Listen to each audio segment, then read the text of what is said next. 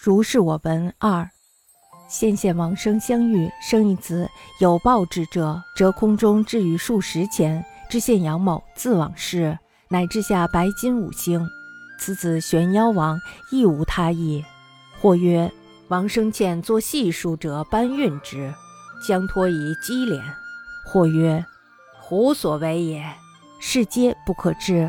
然居官者遇此等事，既确有鬼平，亦当禁之。使勿迎明听，正不必论其真亡也。县县的书生相遇生了一个儿子，每当有人去抱宝宝的时候，空中就会掉下几十文钱来。知县杨茂听了这件事儿以后呢，就亲自去抱了一下。这次呢，空中掉下来白银五千。不久之后呢，这孩子就夭折了。那么死的时候呢，没有什么奇异之处。有人就说了，说那是王生呀，请来耍魔术的人在玩弄搬运之术，只不过是想用这种方法去收敛钱财罢了。有人却说了，说这是狐精在作怪，都说不上来是怎么回事儿。